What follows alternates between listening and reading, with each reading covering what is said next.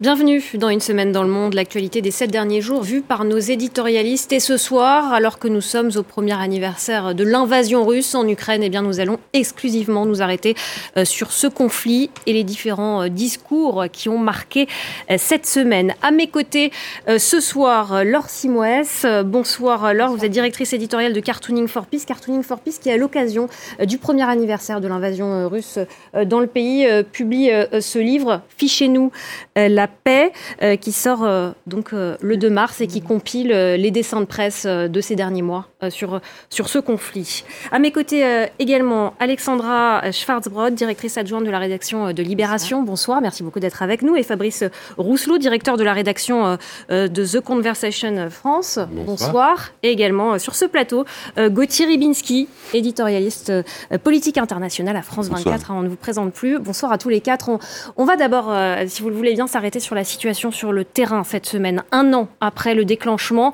de ce que Moscou qualifie toujours d'opération spéciale. Les combats se poursuivent à l'est. Ils se concentrent autour de la ville de Barmout, dans le Donbass. Ces combats, sont extrêmement violents et les lignes bougent peu.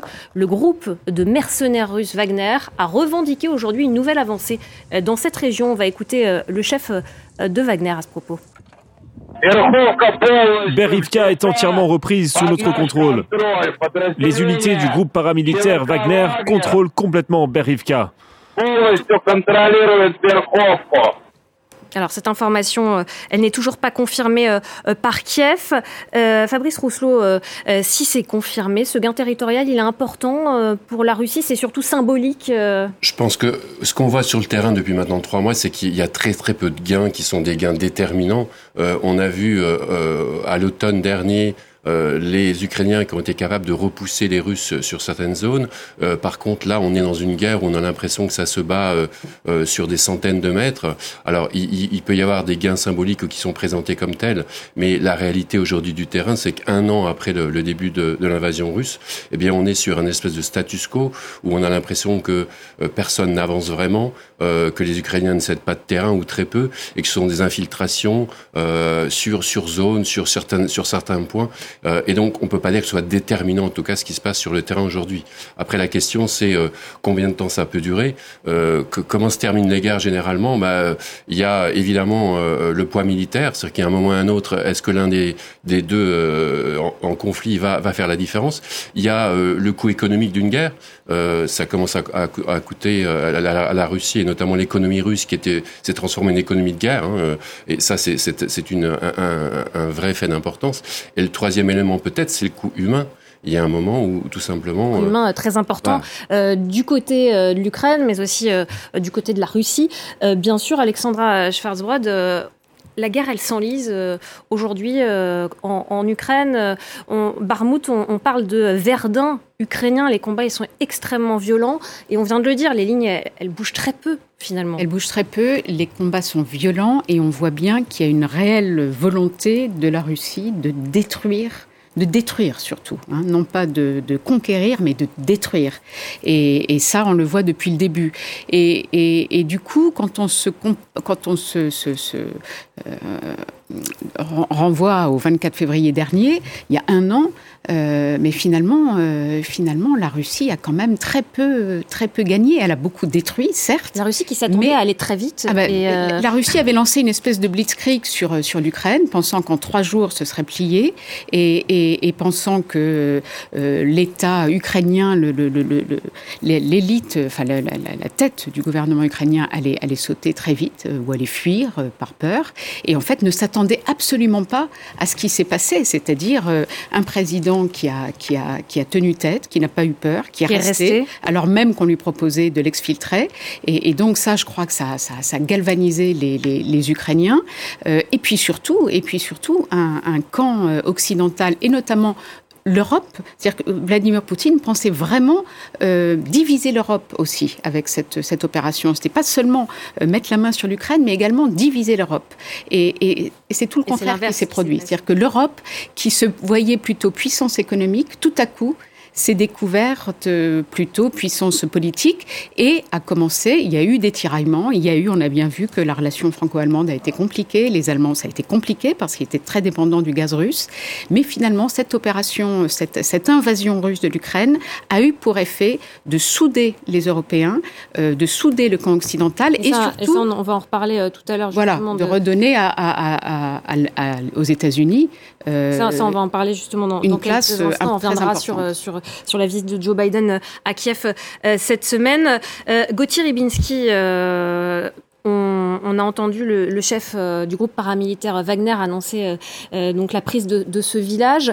Depuis plusieurs jours aussi, on a vu des tensions entre Wagner et l'armée russe. Est-ce que c'est symptomatique euh, finalement euh, de problèmes euh, dans le camp, dans le camp russe, cette espèce de, guerre interne? Il y a plusieurs choses. Il y a effectivement des rivalités. Il y a la course à l'échalote aussi pour le leadership à l'intérieur de l'extrême droite, parce que comme toute extrême droite, il y a des, des le russe, donc il y a des, des, des factions ou des fractions différentes. Mais le fait que quelqu'un comme Prigogine soit de, sur le devant de la scène, avec ce langage qu'il a, c'est un langage de la pègre lui aussi.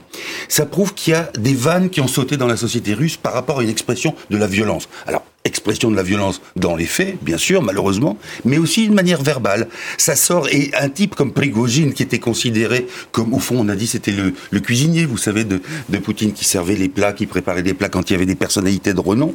Voilà quelqu'un qui se revendique à travers la possession de cette milice privée, dont je rappelle que jusqu'à présent, euh, l'État russe ne la reconnaissait pas, puisque officiellement, selon la loi russe, euh, les milices privées, les milices militaires sont interdites, hein, les, sociétés de paramilitaires. Donc là, tout d'un coup, on, on, entérine l'existence de ce type de, de, de milice et on dit finalement cette violence est justifiée par des tas de choses, mais aussi par une forme d'atavisme russe. Et cette violence exprime quelque chose de sain, de fondamentalement euh, national et patriotique. C'est là, si vous voulez, qu'il y a quelque chose qui est effrayant, parce que tout sert à propulser ce sentiment avec tout ce que ça charrie, c'est-à-dire on voit bien les, atrocités, etc. Et juste pour terminer d'un mot, euh, vous avez quelqu'un comme Gerasimov qui a été nommé donc euh, commandant en chef de, cette opération et qui lui avait un, une renommée un peu moins brutale, puisque quand il avait été en Tchétchénie, il y avait eu un, il avait organisé un procès contre un soldat russe qui avait violé des femmes. Et Gerasimov a, a cette, alors vous allez voir, c'est ténu comme différence, mais a cette réputation d'être un peu plus on va dire, euh, humain et attentif à un certain nombre de choses que Prigogine, qui lui et se pose aujourd'hui non pas comme un rival envers Poutine, c'est pas forcément ça, mais comme quelqu'un qui veut récupérer toute cette fraction qui considère que Poutine est trop mou et ne va pas assez fort. L'Ukraine euh, qui, a, besoin euh, de munitions, hein, alors que, le conflit s'annonce euh, très long. Tout à l'heure, la Pologne a annoncé que des, chars léopards étaient arrivés en, en, Ukraine. Elle en promet d'autres dans les, dans les prochains jours. On va écouter à ce propos la réaction de Volodymyr Zelensky, le président ukrainien.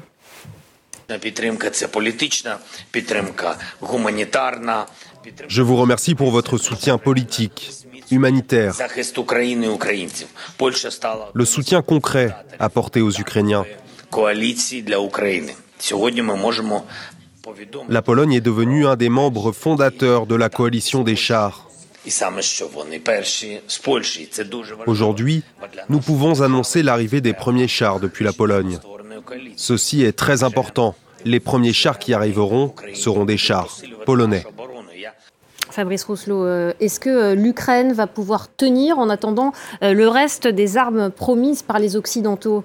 Aujourd'hui, il y a beaucoup, beaucoup de munitions hein, qui sont utilisées. L'Ukraine va pouvoir tenir, mais c'est vrai qu'on est dans une espèce de course contre la montre. Et, en fait, ce qui s'est passé depuis un an, c'est qu'aujourd'hui, les États-Unis et l'Europe n'ont plus euh, ne peuvent plus se permettre de, perdre, de perdre cette guerre. C'est pas possible. Ils se sont engagés à fond dans cette guerre. Euh, donc la question, c'est euh, avec quels moyens et selon quel délai. donc là, ce qui manque aux Ukrainiens pour, potentiellement faire la différence, on le sait, c'est de l'artillerie très lourde, ce sont des missiles à très longue portée, ce sont potentiellement des avions. Ça va demander des mois de formation, on le sait également. Donc, est-ce que dans les six mois qui viennent, c'est possible tout d'un coup de voir le, un conflit qui va tourner à la faveur des Ukrainiens parce que ce matériel va arriver, c'est possible. Je crois que le président Zelensky a dit lors de la conférence de presse qu'il pensait que cette guerre allait se terminer en 2023. Euh, c'est possible. Après, encore une fois, qui peut prédire ce qui va se passer sur le terrain? Mais ce qui est sûr, c'est que si euh, les États-Unis et l'Europe n'augmentent pas euh, à la fois euh, le nombre euh, de munitions, d'artillerie, etc., mais aussi la capacité des Ukrainiens à pouvoir franchir les lignes, notamment dans le Donbass, ça va être compliqué. Avec l'autre difficulté qui est qu'on le sait très bien, que ce soit Biden, Macron ou Scholz, tous craignent que ce conflit ne s'étende. Et à partir du moment où on donne des avions aux Ukrainiens, on peut se poser la question de savoir si ces avions ne vont pas aller un peu plus loin que les frontières de l'Ukraine. Et ça, c'est une question. Les États-Unis, notamment, sont, sont, frileux. Hein. Oui, oui, absolument. Et alors, cela dit, il faut préciser aussi que les Russes ont, aussi des problèmes pour, euh, de, munitions. Hein. Il n'y a pas que les Ukrainiens. Donc, c'est ça qui peut aussi, euh, euh, mine de rien, les sanctions affaiblissent quand même la, capacité des Russes à renouveler leur matériel, qui était déjà pas très en très bonne en très bon état. Et, et donc, les Ukrainiens souffrent en effet, mais les Russes aussi à ce niveau-là, au niveau matériel. Mais on voit bien, on voit bien en effet que les, livraisons d'armes plus importantes, hein, les avions de combat, les chars, euh, ça a été dur de décider les Européens, les Américains à, accepter, en tout cas déjà pour les chars. Ça a souligné aussi un problème, c'est que euh, les Européens n'ont pas tant d'armes que ça, notamment de chars. on a réalisé à ce moment-là que finalement, comme tout le monde pensait, notamment en Europe, qu'il n'y avait plus d'inquiétude de, à avoir, il n'y avait plus la, peur de l'invasion. Les, les, budgets militaires ont été tous les budgets militaires ont, été, diminués à la baisse, et, on sait plutôt, les Européens se sont plutôt refocalisés sur le, le, djihadisme, sur la lutte contre le djihadisme, qui est d'une toute autre nature, et du coup les chars de combat, on n'en a pas assez. Euh, donc ça, ça a été le premier premier élément. Bon, finalement, ils se sont rendus compte qu'il était impératif d'en fournir à l'Ukraine même s'ils quittent à en prendre sur, sur leur propre stock. Euh, mais les avions de combat, en effet, c'est un vrai, vrai sujet très intéressant. L'un des enseignements, et Alexandre a raison, de, de, de cette année de guerre, c'est aussi que l'armée russe qu'on voyait comme formidable au tout début, finalement, ne l'est pas autant que cela.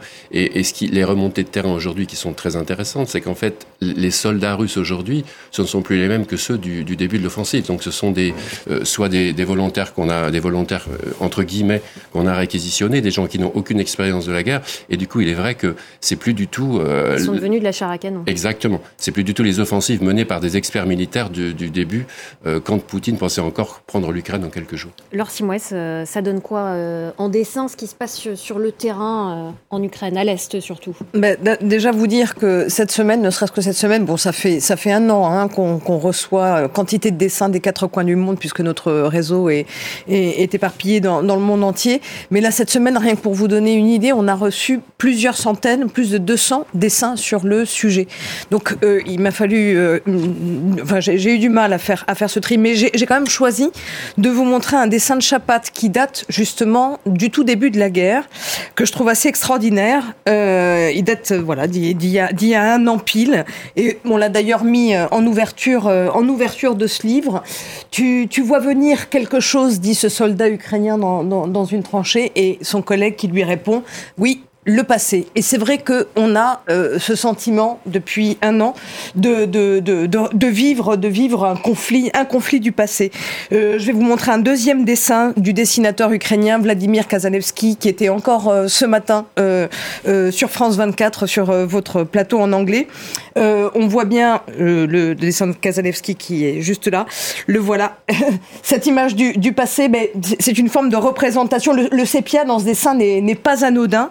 C'est, je trouve, un dessin remarquable parce que un an après, finalement, on est en quelque sorte rentré dans une philosophie de la guerre. Vous, aurez remarqué que ce terrain, ce terrain, c'est en fait les méandres d'un cerveau.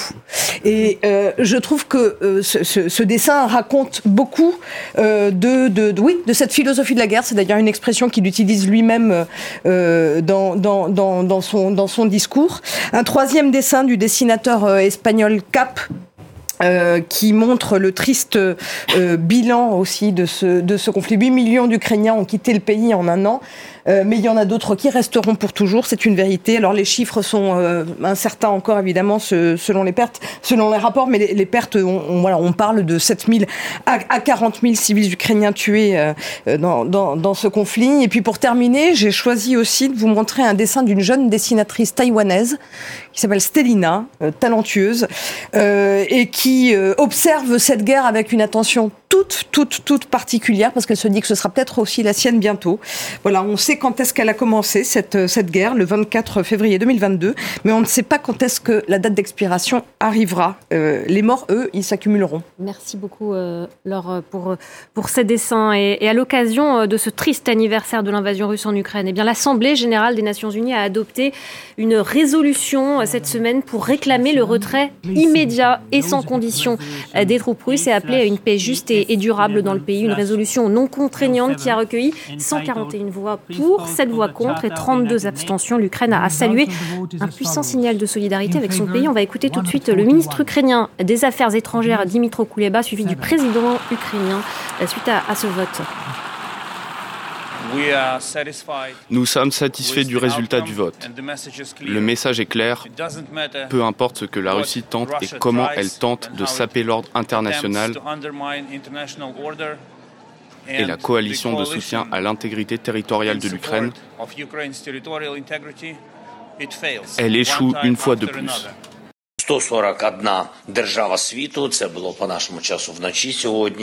La résolution a été portée par 141 pays qui ont voté pour.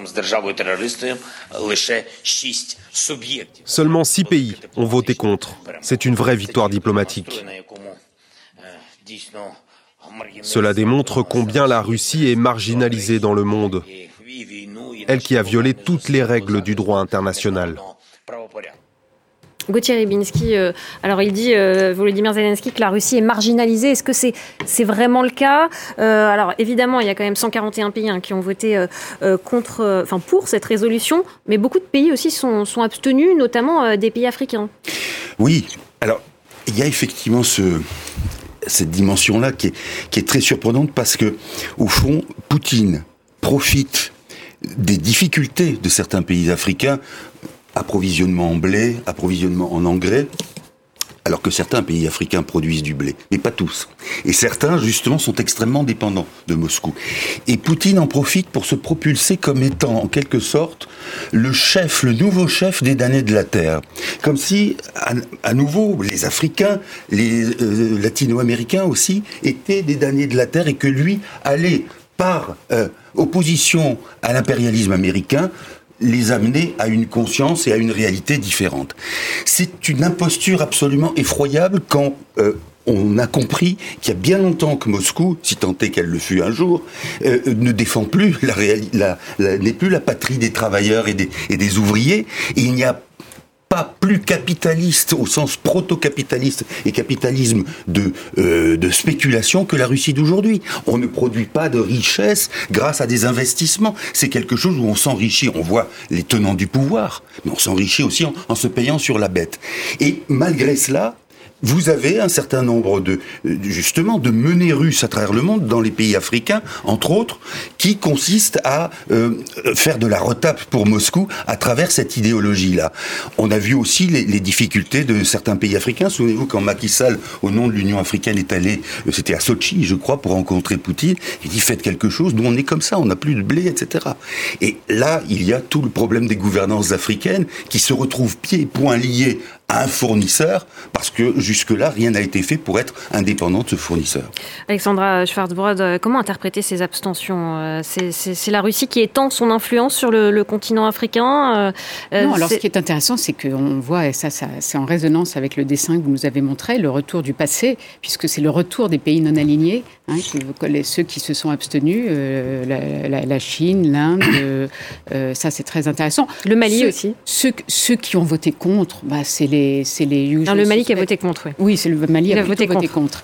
Euh, c'est bon, c'est pas très surprenant finalement. Hein. C'est quoi la Corée du Nord, euh, l'Érythrée, euh, voilà. la Biélorussie. la Biélorussie, mais ça c'est évident. C'est le, le, le contraire qui aurait été surprenant. Non, je pense que là pour le coup, Zelensky a pas tout à fait tort. Je trouve qu'après un an de guerre d'usure, qui a quand même bouleversé le monde, qui a changé tous les équilibres géopolitiques, diplomatiques, économiques, politiques, tout. Euh, euh, ça a tout changé cette guerre. Donc on aurait pu imaginer que euh, le monde se divise, que, certains en effet aient peur de, la Russie, et, non. Et finalement, on voit qu'un an après, il reste quand même 140 pays et non des moindres qui, qui restent solidaires de l'Ukraine. C'est à peu près les mêmes chiffres qu'en octobre dernier, hein, quand l'ONU avait condamné euh, l'annexion euh, des républiques euh, Absolument. à l'Est. Et donc ça, le simple fait d'avoir conservé ce socle, c'est en effet une victoire pour l'Ukraine et une grosse défaite pour la Russie, qui se retrouve soutenue par, en gros, les, pays, les pays parias, quoi, quelques une poignée de pays parias. Donc c'est vraiment pas une victoire un an après le début de la guerre. Fabrice Rousseau, c'est une victoire pour, pour l'Ukraine, ce vote à, à l'ONU? Oui, c'est une victoire pour l'Ukraine. Après, il faut quand même mettre les choses en perspective. Parce que les votes de l'Assemblée générale de l'ONU ça n'a jamais changé la face du monde et même le contraire, j'allais dire. Alors c'est non contraignant, hein, mais euh, voilà, non, mais surtout c'est une valeur symbolique, c'est important.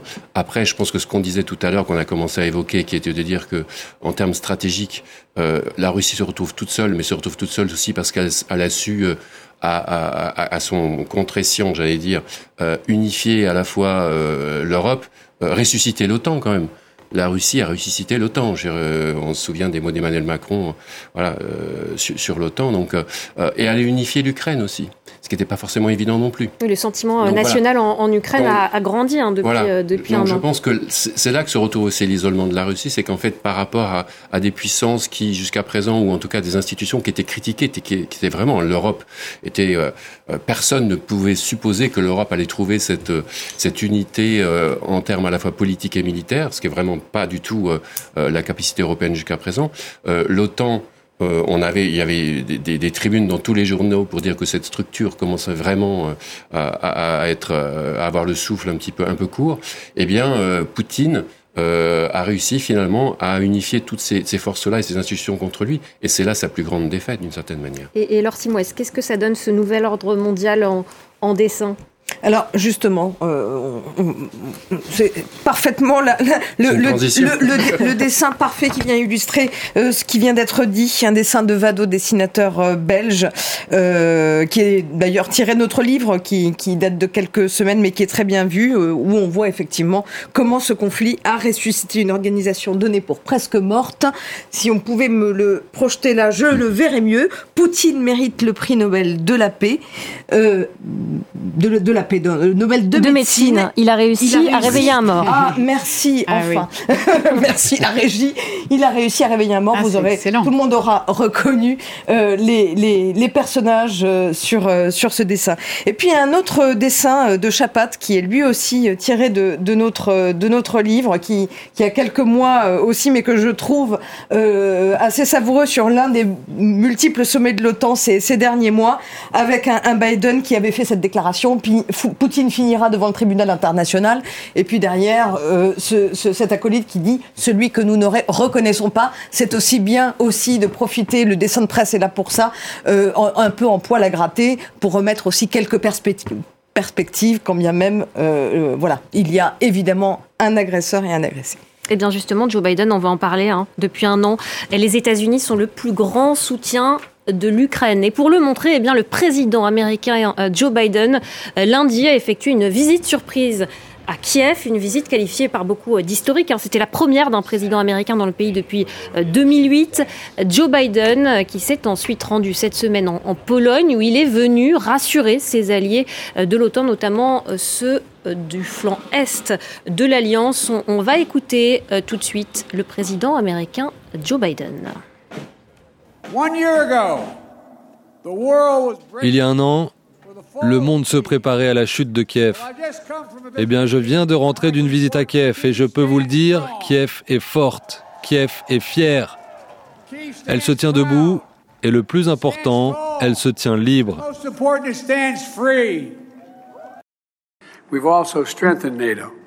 Nous avons aussi renforcé l'OTAN.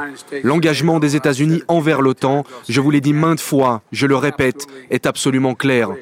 L'article 5 est un engagement majeur pour les États-Unis. Nous défendrons chaque centimètre de l'OTAN, chaque centimètre. Voilà, donc euh, Joe Biden, le président américain, qui est venu rassurer sur, euh, sur la position euh, américaine et sur la solidité de l'OTAN. Gauthier Ribinski, nous défendrons chaque centimètre carré de l'OTAN. C'était très important hein, pour les alliés des États-Unis d'entendre ces mots, notamment les pays de l'Est de l'Europe, hein, qui se sentent directement menacés par la Russie. Oui, parce que, disons, ce sont les pays baltes, la Pologne, euh, ça devrait être la Hongrie, mais ce n'est pas le cas. C'est la République tchèque. Ce sont ces pays qui ont connu de très près euh, ce qu'était la soumission à l'ordre soviétique. Et euh, en ce qui concerne la Pologne, c'est aussi l'histoire des trois partages de la Pologne qui disparaît à trois reprises dans l'histoire de la carte. Donc on, comprend qu'il y ait ce souvenir tenace et qui soit beaucoup pour un engagement beaucoup plus ferme contre la Russie, parce que eux savent de, quoi ils parlent. Et là, ce qui est intéressant dans la séquence de, de Biden en, en en, Ukraine, c'est que euh, au fond, il reçoit juste après une sorte de message d'amour de Andrzej Duda, qui est le président polonais, et le président polonais lui dit écoutez, vous avez fait des choses formidables, et nous, on est, euh, on est ravis, et vous pouvez compter sur nous, nous serons en quelque sorte votre tête de pont. Euh, dans cet espace-là parce que euh, nous n'avons finalement confiance qu'en vous, entre guillemets. Enfin, entre parenthèses. Et ça, c'est intéressant parce que vous, on a dit effectivement à l'instant qu'il y avait des progrès sur l'affirmation politique de l'Europe. Et c'est vrai. Sur l'affirmation militaire, c'est un peu plus compliqué. Et puis, vous avez des déclarations comme la Pologne qui, au fond, bon, le c'est surtout l'OTAN là qui, euh, qui est en première ligne. Et c'est l'américain. C'est l'américain qui lui fait recette et, et, dans les bras duquel on s'abandonne. Donc il y a il y a cette séquence qui a été importante pour pour Biden parce que en plus ça veut dire pour lui qu'il n'avait pas prévu bien sûr cette cette guerre, qu'il voulait se tourner résolument et entièrement vers le problème chinois et que au fond euh, il est obligé de reconnaître que le problème, et c'est excusez du peu, mais véritablement un énorme problème, et un énorme problème au sens presque anthropologique du terme. Et il a besoin, au, fond, de compter sur des alliés qui soient, j'allais dire, vous savez, les alliés euh, Macron, vous avez aussi bien sûr Scholz, mais ce sont des gens qui se posent les questions sur le bien fondé un jour d'une défense européenne. Pour la Pologne, dans l'immédiat, il n'en est pas question. C'est le parapluie américain et servir du mieux possible avec cette. Ils sont les premiers, les Polonais, à vouloir euh, à vouloir livrer euh, des armes à, l'Ukraine. Ils livraient même des avions. Hein, Exactement. Et surtout, alors des avions donc que les pilotes ukrainiens pourraient piloter, les MiG-29, et d'être aussi finalement une armée en, en émergence dans la mesure où la Pologne va consacrer plus de 2% de son PIB pour le réarmement, que ce soit en hommes ou en matériel. Alexandra euh, Schwarzbrod, euh, Joe Biden, cette semaine, il s'est présenté en, champion euh, du monde libre, en, chef de l'Occident libre. Ben, c'est-à-dire que Joe Biden, surtout, a, réussi à faire oublier ces, ces très mauvais messages euh, qu'avait qui, qui, avait été envoyé par les États-Unis, euh, un sous, sous, Obama, quand euh, vous savez, il avait fixé une ligne rouge sur la Syrie et que finalement il s'était déballé sur les armes chimiques juste avant sur les armes chimiques. Donc ça, ça avait envoyé un premier message que finalement les États-Unis, on peut y aller, c'est open bar, on peut balancer des armes chimiques, tout détruire et ils ne bougeront pas. Et surtout, le, là, c'est sous la responsabilité de Joe Biden, le, départ d'Afghanistan euh, devant l'arrivée des talibans. Deuxième message qui était, vous pouvez y aller les gars, mmh. euh, les Américains ne bougeront jamais. Et là, il a montré que non. Il y avait, là, lui, il avait, il avait une ligne rouge et que cette ligne rouge était en effet euh, ça qu'il était prêt euh, à aller euh, défendre, euh, à aller aider un pays qui était envahi par la Russie. Et ça, je pense que c'est très important. Et, le, et, et, je pense que Vladimir Poutine ne s'y attendait pas à ce que Joe Biden, parce que finalement, Joe Biden. Parce que pour la Crimée, par exemple, en, 2014. les États-Unis n'avaient pas bougé, les Européens n'avaient pas bougé. On a laissé la Russie faire. donc, c'était aussi un, un, autre message très mauvais envoyé, envoyé à, la, à, la, à la face du monde. Et surtout, je pense que Vladimir Poutine estimait que Joe Biden avait beaucoup, beaucoup de boulot à faire en interne, parce qu'on sait que le, la présidence Trump a laissé des, beaucoup de cicatrices qu'il faut penser. Euh, Joe Biden a fort à faire euh, en interne, surtout que les, les, prochaines élections approchent à grands pas, et, et donc penser qu'il allait se concentrer sur ses affaires internes et surtout pas prendre le risque de s'embarquer dans une aventure ukrainienne. Et eh ben il s'est trompé. Et, et, en effet, Joe Biden là a montré que non, il a tapé du poing sur la table. Euh, il fallait encore continuer confrontés avec les États-Unis. Euh, vous l'évoquiez tout à l'heure, hein, l'OTAN finalement s'avère plus forte que jamais. L'OTAN qui d'ailleurs est prête à, s'étendre. Hein, la Finlande et la Suède maintenant veulent intégrer l'alliance. Ça va être l'un des dossiers à venir évidemment des, mois et des années à venir. Et pour revenir sur Joe Biden, je pense que ça, ça va même un peu plus loin. C'est aussi la réaffirmation du leadership américain sur les affaires du monde. Parce que la présidence Trump avait laissé quelques euh, euh, quelques mauvais souvenirs sur le fait simplement. On se Trump disait tout simplement quand on quand il évoquait les affaires internationales, ça ne m'intéresse pas. On se désengage de tout, euh, on ne prend plus part à rien. Et, et là, de fait, euh, il y a en effet des dissensions aux États-Unis sur les affaires nationales, les affaires internationales, mais d'une certaine manière, c'était aussi une opportunité pour Biden pour réaffirmer le leadership mondial américain. Et surtout vis-à-vis euh, de l'autre grand euh, euh, concurrent dont on, parlera tout à l'heure, qui est la Chine, puisqu'il y a, il y, a, il y a en effet il y a un bras de fer qui se joue entre la Chine et les États-Unis sur sur un leadership comme ça, à la fois économique, mais surtout de pouvoir et de, soft power. Et on verra bien si c'est militaire ou pas, on en parlera tout à l'heure. Mais en tout cas, c'était l'occasion pour Biden justement de réaffirmer que l'Amérique est toujours là. Donc elle était toujours là. Et face à Joe Biden, eh bien cette semaine, on, a entendu le, président russe euh, Vladimir Poutine. Il a notamment pris la parole mardi pour son discours à la nation. Il s'en est euh, violemment euh, pris à cette occasion à l'Occident. On va écouter Vladimir Poutine. Le principal, c'est de nous faire la guerre, à nous et à notre pays. Et pour ça, on peut employer n'importe qui, les terroristes, les néo-nazis, le diable chauve lui-même. Pardonne-moi Seigneur. Je veux le redire, ce sont eux qui ont démarré la guerre et nous, nous avons employé la force pour l'arrêter. Il a toujours la même rhétorique, euh, Vladimir Poutine, un an après euh, le début euh, de cette guerre. Hein. Tout est, de la faute de l'Occident, Gauthier Ribinski. Oui, puis c'est une, enfin c'est pathétique, c'est une contradiction avec ce qu'il dit d'habitude. Si vraiment l'Ukraine était occupée par des nazis, il n'y aurait pas à s'excuser et à, passer en victime. On dirait oui, oui, il faut attaquer l'Ukraine parce qu'elle est dominée par les nazis.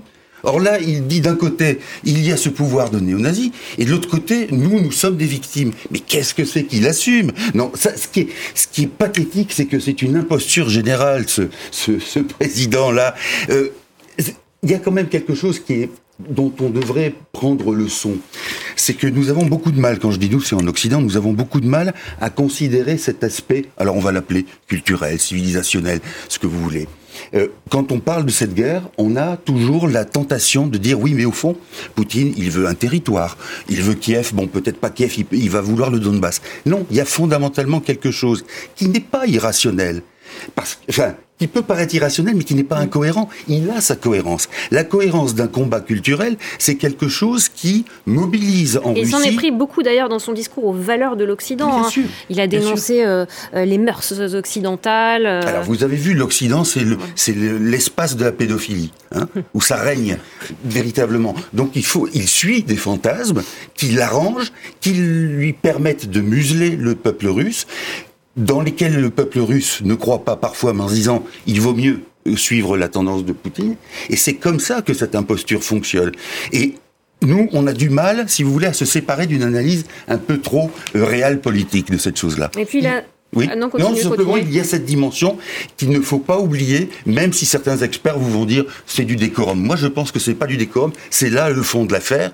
Et le décorum, c'est peut-être le Donbass, dont on essaye de persuader les gens qu'il est capital. Non, le Donbass, aujourd'hui, qu'est-ce que c'est? Oui, il y a des mines, mais enfin, c'est plus du tout ce que c'était. Et on voit mal quelqu'un sacrifier X milliers de soldats de matériel, etc., pour récupérer le Donbass. Un, dernier point sur son, sur son discours euh, cette semaine de Vladimir Poutine. Il a annoncé la suspension de la participation de la Russie euh, au traité euh, New Start. Il a déclaré aussi cette semaine que deux nouveaux missiles balistiques intercontinentaux capables de transporter des têtes nucléaires seraient déployés cette année. Hein, ça, c'était c'était hier.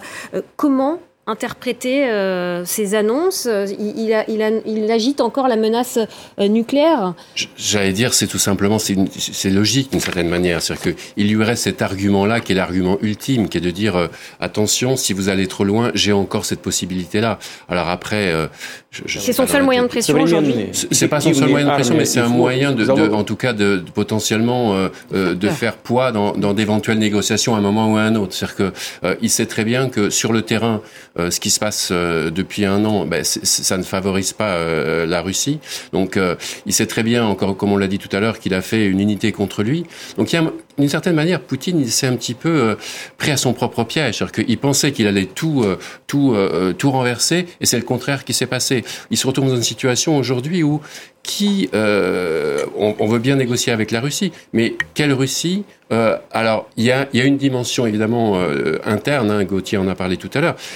Le discours de Poutine était aussi destiné à la nation russe. C'est-à-dire que l'une des seules petites victoires de Poutine depuis un an, c'est qu'il a réussi encore un peu plus à museler son pays en profitant de l'Ukraine pour euh, ne plus avoir d'opposition, museler la presse, euh, faire que les, les manifestations ne se tiennent pas, donc avoir des cours sur les nazis ukrainiens dans, les classes des petits Russes. Donc, il y a cet aspect-là qui est très important pour lui parce que lui ne peut plus se permettre non plus, face au peuple russe, d'annoncer une défaite catastrophique. Et, on va voir ce que ça donne en, dessin. Euh, Laure Simoès, ce duel à distance qu'il y a eu cette semaine entre euh, Joe Biden, euh, on l'a entendu, et Vladimir Poutine. Oui, bien un premier dessin de notre cher euh, dessinateur de presse belge Kroll pour le soir sur cette visite qui s'est faite dans le plus grand secret et puis sous, très haute sécurité, hein, mais qui a été évidemment très scrutée par, par le dirigeant du, du Kremlin. Et, et je, je, trouve que ce dessin est assez savoureux parce qu'on on voit que la force et le courage de Zelensky revigore, revigore Biden qui, qui, fait des muscles. Euh, un autre dessin qui nous vient aussi de Belgique de, de Vado sur justement le fameux discours de Poutine qui s'est adressé euh, à la nation. Le micro fonctionne et euh, le dessinateur a eu cette idée géniale de placer un crâne de, euh, à la place du, du, micro, à défaut, à défaut du reste. Et puis enfin, pour terminer, un dessin euh, de Urbs, dessinateur français, qui s'est demandé comment les Ukrainiens avaient vécu les discours de Biden puis de Poutine. Alors, pour, pour Biden, il dit qu'il est derrière nous. Pour Poutine, il dit que lui aussi, voilà, les uns pour les soutenir et les autres pour les éliminer. Hein. Euh, on n'est pas derrière de la même façon selon. merci euh, Laure Simouès euh, pour, pour ces dessins. Il y a un pays, on, l'a évoqué tout à l'heure, hein, qui tente de jouer en ce moment les rôles de médiateur, c'est la Chine. La Chine qui depuis un an se refuse à condamner les agissements de son allié russe. Le week-end dernier, Washington accusait d'ailleurs Pékin de vouloir fournir des armes létales à la Russie, ce que la Chine nie. Pékin qui a envoyé au Kremlin cette semaine, euh, son ministre des Affaires étrangères, Wang Yi. Et puis euh, euh, ce matin, un plan de paix chinois a été rendu public. Alexandra Schwarzbrod, à quoi joue la Chine depuis un an? La Chine qui propose donc un, plan de paix. Est-ce que c'est sérieux ce, rôle de médiateur? Alors, moi, médiateur, non. Ça, et, le plan de paix n'a rien de sérieux quand on regarde. Alors Volodymyr Zelensky a, quand même dit tout à l'heure qu'il était prêt à rencontrer, à rencontrer Xi Jinping et qu'il saluait cette initiative alors. Attendez, j'y viens. C'est-à-dire que le, plan de paix n'est absolument pas sérieux, mais en revanche, enfin, en tout cas, je, pense qu'il faut prendre très très au sérieux euh, le possible rapprochement entre la Chine et la Russie, parce que là, si ça se produisait, ce serait, ce serait dramatique. On n'y est pas encore, euh, et, mais c'est vrai qu'il y a des signaux, et notamment cette visite à Moscou euh, et souvenez-vous qu'il y a eu les, Chinois ont été très fâchés quand, euh, euh, quand les, États-Unis les ont accusés d'avoir envoyé des ballons. Il y a cette affaire des ballons chinois au-dessus des États-Unis et, la visite du secrétaire d'État qui a été américain en Chine qui a été annulée. Ça a provoqué un froid entre les deux pays dont on ne sait pas comment il va dégénérer ou pas. Mais là, il y a quelques signaux qui viennent, qui viennent qui viennent et qui nous, qui sont un peu inquiétants. Et ça, ce serait, ce serait, euh, ce serait un, vrai drame si la Chine euh, aidait la Russie. Cela dit, la Chine ne peut pas se passer du reste de, enfin, du, du, monde occidental. Elle a, hein, besoin euh, des États-Unis aussi pour. C'est un marché énorme pour, pour la Chine. Donc c'est pour ça qu'en ce moment, elle pèse, elle pèse, vraiment le pour et le contre. Gauthier Ribinski, il y a une alliance qui est en train de se former aujourd'hui entre la Chine et, et la Russie. On a entendu ces, les États-Unis accuser euh, la, Chine de vouloir armer euh, la Russie. Hein, euh, Moi, j'ai plutôt l'impression, mais Mais c'est simplement une, impression, ça ne contredit pas ce que vous venez de dire, qu'il y a une forme chez les Chinois de questionnement, plutôt de, de tentative de dire aux Américains, retenez-moi, sinon je fais une bêtise, notamment les drones kamikazes. Parce que sinon, vous venez de le dire, la question pour les Chinois, c'est comment faire en sorte que cette déstabilisation issue de cette guerre au niveau des marchés du commerce cesse. Parce que ce qu'il faut bien voir, c'est qu'en Chine, ce qui tient encore la population, c'est que jusqu'à présent, il y a eu le mieux, il y a eu cette classe moyenne chinoise qui, est apparue, etc. Si euh, la contraction des marchés était encore pire, euh, ça serait compliqué pour le PC chinois de maintenir sa, sa gangue sur la population. Un, tout petit mot, euh, Fabrice Rousselot, après on va voir les dessins parce qu'on n'a plus beaucoup de temps. Sur la Chine, très, très simplement, la ligne rouge, c'est l'aide militaire. C'est les Chinois aident militairement la Russie, c'est en effet un drame. Après, ils n'ont pas intérêt à, le faire. Euh, ils ont intérêt à se positionner comme un médiateur potentiel, mais surtout comme la grande puissance en face des États-Unis qui va pouvoir intervenir dans le conflit. Laure Simouès, euh, qu'est-ce que ça donne euh, en dessin, ce rôle de la Chine? Un excellent dessin du dessinateur suisse euh, Chapat. Euh, la Chine sur le point de livrer euh, des armes à, la Russie. Et on parlait de l'affaire des ballons chinois. Ben voilà, on sait comment ils seront livrés. C'est pratique, ces ballons. Un autre dessin du grand dessinateur américain Cal, de ce, justement de ce tango amoureux entre Xi Jinping et puis Poutine, que je traduis. La Chine ne soutient aucun des deux camps dans la guerre brutale de l'agression occidentale contre nos frères et sœurs innocents courageux et déterminé dans ce pays pacifique qu'est la Russie. Il a bien appris la leçon, Xi Jinping. Et puis pour terminer, ce dessin qui nous vient du Brésil, euh, du dessinateur Thiago. Alors notre monde est, certes multipolaire, mais voilà, on parle de cette configuration quand même à trois. Mm. S'il y a quand même trois blocs principaux et que deux des deux blocs s'allient euh, pour, eh ben, la planète, elle a du souci à se faire. il y a peut-être, il y a peut-être à, l'Europe peut-être de tirer son épingle du jeu.